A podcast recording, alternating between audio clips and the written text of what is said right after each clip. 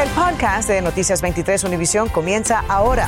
Con todo lo que necesitas saber para estar al día. Muy buenas tardes. Les saluda Jenny Padura. Ambrosio y Sandra tienen el día libre. Feliz día de Acción de Gracias. En este día de Acción de Gracias, muchos han viajado a último minuto para llegar a estar con sus seres queridos y disfrutar de la tradicional cena. Tatiana Irizar ha estado en el Aeropuerto Internacional de Miami, que por cierto no ha estado tan congestionado hoy como en días anteriores, pero el problema parece ser otro en el día de hoy. Cuéntanos, Tatiana. Jenny, amigos, efectivamente, muy buenas noches. No ha lucido muy congestionado el aeropuerto internacional de Miami adentro en cuanto a personas, pero los estacionamientos sí están abarrotados, así que tome sus previsiones. Las autoridades recomiendan que prefiera servicios como Uber, Lyft, taxi o transporte público para llegar al aeropuerto. Aunque vimos más gente durante la tarde que en la mañana, el Aeropuerto Internacional de Miami no lució congestionado en este día de acción de gracias, sin filas en los puntos de control ni tráfico para llegar. Otra historia son los estacionamientos que sí están repletos. Sorprendido positivamente, yo pensaba que iba a haber más gente, sin embargo, por el otro lado me quedé eh, eh, negativamente eh, sorprendido porque el estacionamiento está que no cabe un alma. El señor me dijo 10 mil carros parados y no hay un puesto. Todas las entradas están cerradas. Es increíble. Ya di 10 vueltas, nos dijo la señora Elena. Lo comprobamos. Las entradas a los estacionamientos permanecen cerradas por no tener capacidad. El mismo panorama lo encontramos en el aeropuerto de Fort Lauderdale. Estacionamientos llenos sin puestos disponibles. ¿Cuánto tiempo tienes buscando? No, ahora 10 minutos. Tuve que dar dos vueltas. ¿Y te sorprendiste que este estaba disponible para entrar ahorita? Sí, sí. ¿Dieron muchas vueltas? Sí, hasta ahorita hasta acá. Algunos con más suerte llegaron justo a tiempo durante los pocos minutos que abren el acceso. Enseguida lo vuelven a cerrar. Tuvimos que dar como tres o cuatro vueltas para poder entrar. Abajo y arriba, no hay parqueo. ¿Y se va de viaje o está buscando algo? No, vengo a recoger a un familiar. ¿Y está todo repleto? Todo repleto. El Aeropuerto Internacional de Miami informó desde este miércoles que no hay puestos de estacionamiento e invita a las personas a utilizar el transporte público del condado y Metroriel para llegar. Igualmente, el aeropuerto de Fort Lauderdale advirtió que no tiene puestos disponibles en estacionamientos donde puedan pernoctar los vehículos y por ahora hay vacantes en el ubicado en la 1661 del suroeste con la 40 calle. También durante este feriado de Acción de Gracias, que dura hasta este próximo lunes, está disponible el estacionamiento que está a la entrada del aeropuerto del lado derecho por Lejeune Road para todas aquellas personas que vienen a recoger familiares o seres queridos. Es todo lo que tengo en vivo desde el Aeropuerto Internacional de Miami. Feliz día de Acción de Gracias para todos. Tatiana Irizar, Noticias 23, Univisión. Igual para ti, muchísimas gracias Tatiana. Y si te preguntas qué está abierto y qué está cerrado este día de acción de gracias en Miami Dade y Broward, empecemos con los supermercados. Publix, Winn-Dixie, Aldi, Trader Joe's y Sedanos pues están cerrados en el día de hoy. Tampoco abrieron Walmart, Target y Costco, estos supermercados reabrirán sus puertas mañana viernes. Walgreens, por cierto, está abierto en horario regular, pero sus farmacias están cerradas, mientras que CVS y Navarro, la mayoría estarán abiertos en su horario regular, pero debe chequear antes de ir porque el horario varía según el local. Y también tenemos los centros comerciales como el Dolphin, Miami International, Sawgrass Mills, que están cerrados hoy y abrirán sus puertas a las 6 de la mañana, excepto el Dolphin, que comenzará a operar a las 8. Toda esta información, por supuesto, detallada la puede encontrar en nuestra página web Univision 23 Miami. Por otra parte, funcionarios locales y organizaciones caritativas ofrecieron hoy un almuerzo y una cena de acción de gracias a residentes del Camillus House y desamparados del área. La fiesta también pues proporcionó un sentido de familia ¿no? y comunidad para los más necesitados. Solance Nogueras está en vivo desde esa sede y nos cuenta más adelante. Buenas tardes. Gracias Jenny, buenas noches. Pues Camilo House está celebrando su fiesta anual número 61 por el Día de Acción de Gracias bajo un ambiente navideño, familiar y con las emociones a flor de piel. Ivette García disfrutó este jueves de un plato de comida caliente y una familia para celebrar la fiesta de Acción de Gracias. Yo me siento de lo más bien aquí. García encontró techo, cama y comida en el lugar para desamparados Camilo House en Miami, luego de deambular por las calles. Ahora también celebra su nuevo apartamento. Camilo House me han ayudado, me han ayudado con todo. Yo el día primero me mudo, cogí, eh, cogí mi vivienda de, después de tanto tiempo, esperando Camilo House fue que me consiguió todo, todo, todo, todos los goals que yo, que yo quería para volver a salir del, del, del homelessness.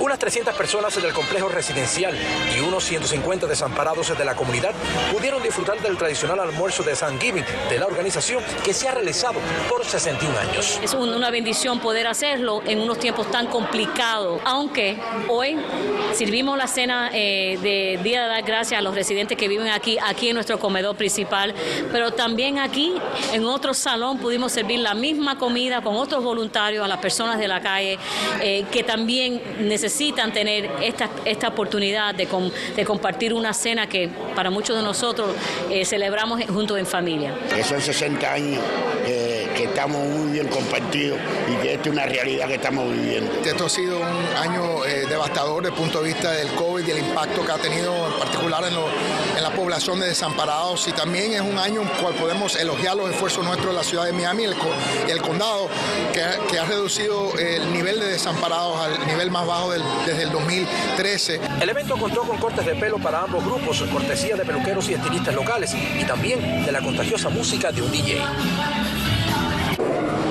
Para esta ocasión, pues los chefs aquí de Camila House asaron 120 eh, pavos en el Hotel Hyatt del Downtown, que eh, ofreció una cocina más grande para preparar estos alimentos que ustedes observan aquí en estas mesas, donde están estos comensales que son residentes aquí de Camilo House y también algunos desamparados. En vivo desde Camilo House, Olance Nogueras, Noticias 23, Univision. Tenemos esta noticia en desarrollo. En Doral, un hombre perdió la vida luego de que un auto se estrellara contra un árbol. Esto ocurrió al mediodía en la zona del 1455 y la 107 Avenida del Noroeste. La policía investiga las causas y aún no se ha identificado a la víctima mortal. Aquí estaremos al tanto. Y residentes del edificio Civic Towers de 18 pisos confirmaron que uno de los elevadores sigue roto y no tienen cómo salir de sus apartamentos. Esto en el noroeste de Miami, específicamente en Alapata. Los elevadores se rompieron debido a un incendio que ocurrió días atrás, según dijo el Departamento de Edificios de la ciudad de Miami. Ayer en la noche ambos estaban sin funcionar y hoy vecinos del inmueble confirmaron a Noticias 23 que uno nuevamente estaba funcionando. Infórmate de los principales hechos del día. En el podcast de Noticias 23, Univisión. Las hijas de la caridad de Miami tienen una larga trayectoria. Una de sus misiones principales es ayudar al pueblo de Cuba. Pero a raíz de la pandemia, enviar mercancía a la isla se dificultó, pero desde hace poco tiempo han podido pues rescatar esta labor tan necesaria. Javier Díaz nos acerca a su historia y al trabajo que realizan desde el sur de la Florida. Sor Rafaela, a sus 88 años, interpreta las melodías de su preferencia. Hay que hacerlo por los pobres, por la gente que lo necesita. Sor Clemencia con 92 trabaja los siete días de la semana. Esta mercancía nos llega de distintos lugares, distintas personas que nos donan, también eh, hay comercios que nos donan algunas comidas. Bendito sea el fruto de tu vientre. Ellas son las hijas de la caridad quienes cumplieron en 2021 50 años de su presencia en Miami. Fue empezar por algo pequeño para después irnos expandiendo.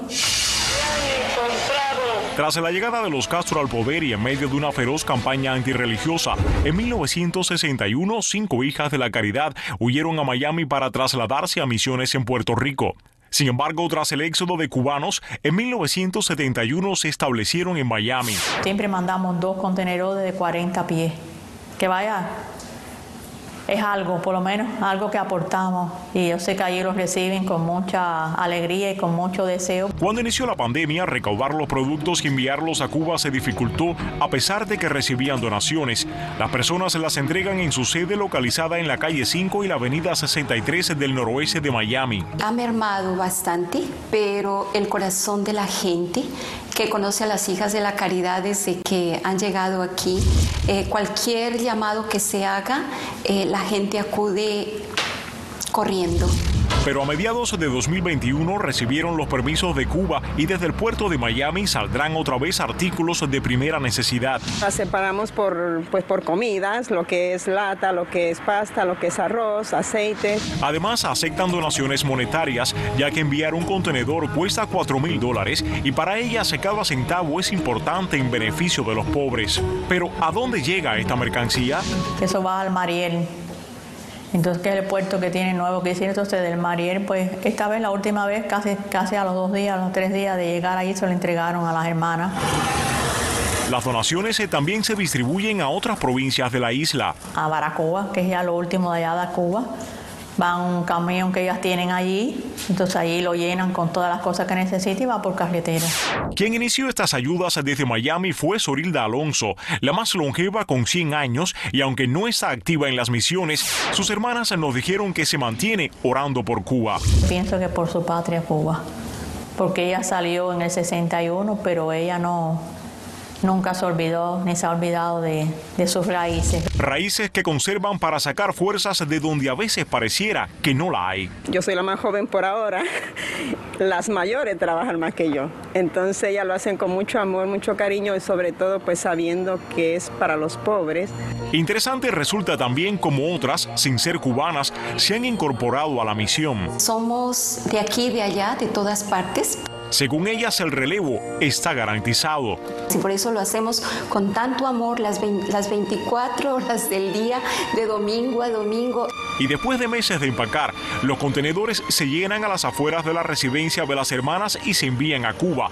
Las 10 hijas de la caridad finalmente oran para que se cumpla la misión y lo hacen interpretando las notas de la Bayamesa. Y a propósito de cumplirse medio siglo del arribo de las monjas cubanas a Miami, la ciudad tiene la intención de que esta, la avenida 63, se nombre como Hijas de la Caridad en honor a la labor que desde el sur de Florida ellas realizan. En Miami, soy Javier Díaz en Noticias 23, Univisión. Gracias, Javier. Y por otra parte, el FBI dijo este miércoles que los incidentes del llamado síndrome de La Habana son una prioridad absoluta y que continuarán investigando su causa. Unos 200 diplomáticos, funcionarios y familiares estadounidenses en el extranjero han sufrido esta misteriosa dolencia que incluye migrañas, náuseas, fallos de memoria y mareos. Afectados y legisladores han dicho que las agencias gubernamentales no se lo han tomado lo suficientemente en serio. Los incidentes se informaron por primera vez en la capital cubana en el año 2016. Y un juez federal adelantó para el próximo 6 de diciembre la audiencia de estatus de Alex Saab, presunto testaferro de Nicolás Maduro. Saab está acusado de lavado de dinero en este país y se declaró no culpable.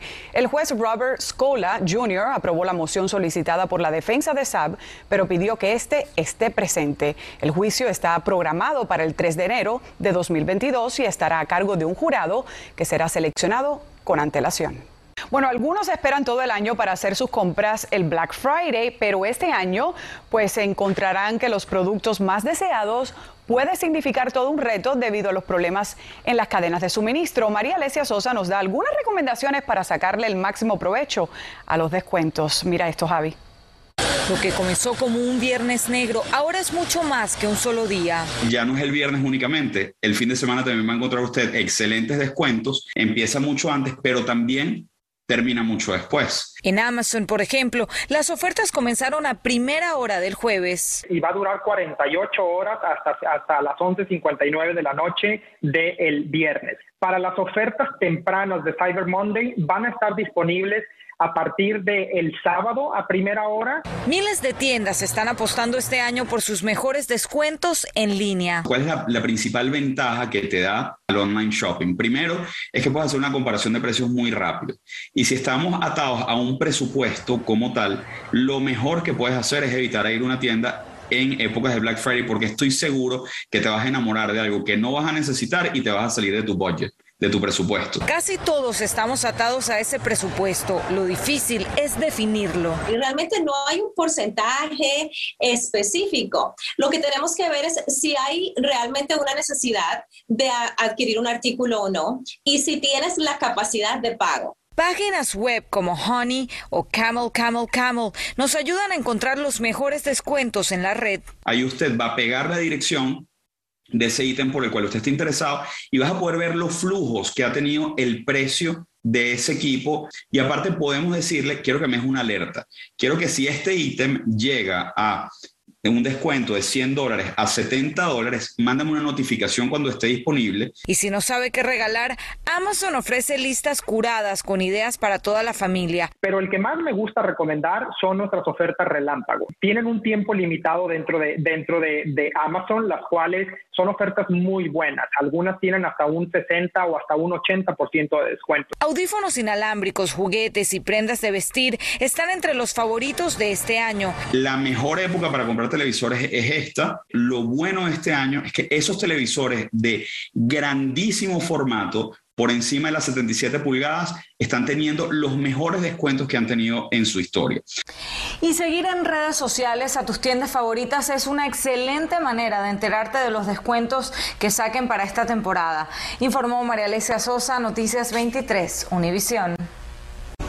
Bienvenidos a la información deportiva. Ayer el Miami Heat llegó a Minnesota con la victoria número 13 en mente, pero los Timberwolves traían otras intenciones y justo debajo de los tableros nos sacaron el encuentro de las manos. 53 rebotes contra apenas 40 de Miami fue la fórmula perfecta para contrarrestar a una ofensiva que había estado jugando bien en los últimos cuatro partidos. Sin embargo, ningún jugador del Heat llegó a los 20 puntos esta vez. Adebayo fue el más cercano con 18, mientras que por Minnesota, Edward, Beasley y Russell anotaron 33, 29 y 20 respectivamente. 103 a 101 fue el marcador final, pero Miami se mantuvo en el segundo lugar de la conferencia empatado con los Bulls, a quienes visitará el sábado en Chicago. Por su parte, también anoche los Florida Panthers recibieron a los Philadelphia Flyers buscando lograr algo que solo un equipo había podido hacer en toda la historia de la liga, ganar los primeros 11 juegos en casa de la temporada. Pero los Flyers venían con malas intenciones y lanzaron el primer zarpazo. El segundo tercio se fue sin anotación, pero apenas comenzando el tercero y último llegó la respuesta. San Bennett servido por Duclair la encajaba y el empate anunciaba el regreso. El partido se fue a tiempo extra y con dos minutos y algo de juego, Ed Black ponía las Panteras en el libro de la historia de la NFL junto a los Chicago Blackhawks, quienes lo hicieron en 1963 como los únicos invictos en casa en los primeros 11 juegos de la contienda. Ernesto Clavelo Deportes 23. La compañía Procter Gamble está retirando voluntariamente ciertos productos antitranspirantes y de higiene Old Spice and Secret después de detectar muestras de benceno en sus componentes. El anuncio de P&G aclara que la compañía no ha recibido ningún informe de daños y que solo ordena el retiro por precaución, ya que la exposición repetida incluso a cantidades muy pequeñas de benceno durante un periodo prolongado podría provocar anemia y leucemia, entre otros efectos adversos. A ustedes, por supuesto, muchas felicidades y gracias, muchas gracias por la confianza en todo nuestro equipo aquí en Noticias 23. Acabas de escuchar el podcast de Noticias 23 Univisión. Puedes descubrir lo mejor de los podcasts de Univisión en la aplicación de Euforia o en univision.com diagonal podcasts.